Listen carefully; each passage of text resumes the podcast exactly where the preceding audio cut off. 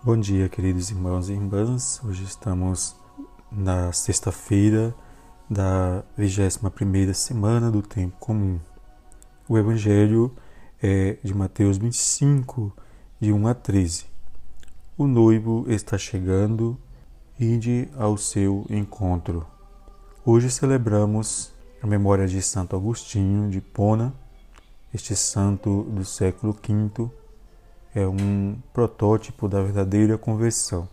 Agostinho, que em sua juventude levou uma vida dissipada e desordenada, graças à oração e às lágrimas incessantes de Santa Mônica, sua mãe, cuja memória celebramos ontem, conheceu Jesus e o deixou entrar em sua vida.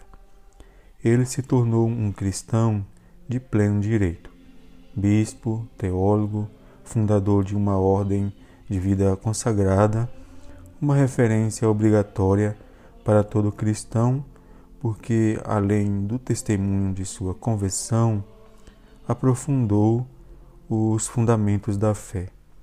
Ele estava alerta ao ouvir o chamado do Senhor na hora certa. Ele foi capaz de responder com todo o seu amor seu ser, sua inteligência, seus bens e sua vontade. Como as virgens do Evangelho, ele não adormeceu confiante. Saiu ao encontro do noivo e foi jantar com ele. Convido você a perguntar sobre a vida de Agostinho de Hipona para fortalecer sua experiência de fé. Como você vive seu processo de conversão todos os dias de sua vida. O núcleo desta parábola é o versículo 13: Estejam vigilantes. O noivo da comunidade, que é a igreja, é Jesus.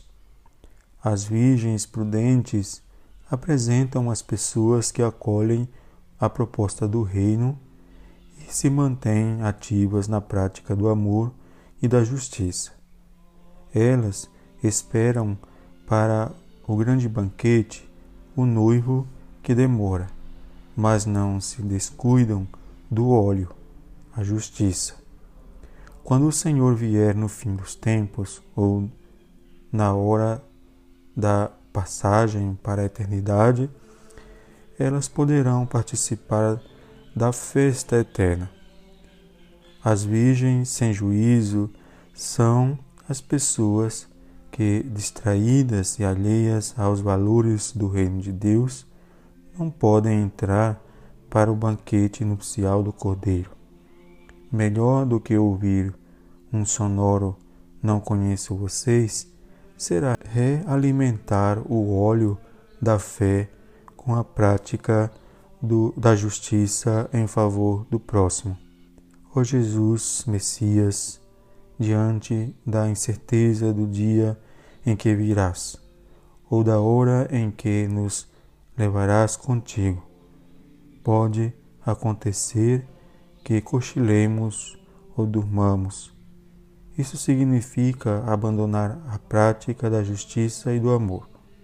Livra-nos, Senhor, da inércia e da preguiça e conserva-nos atuantes a serviço do Reino. Amém.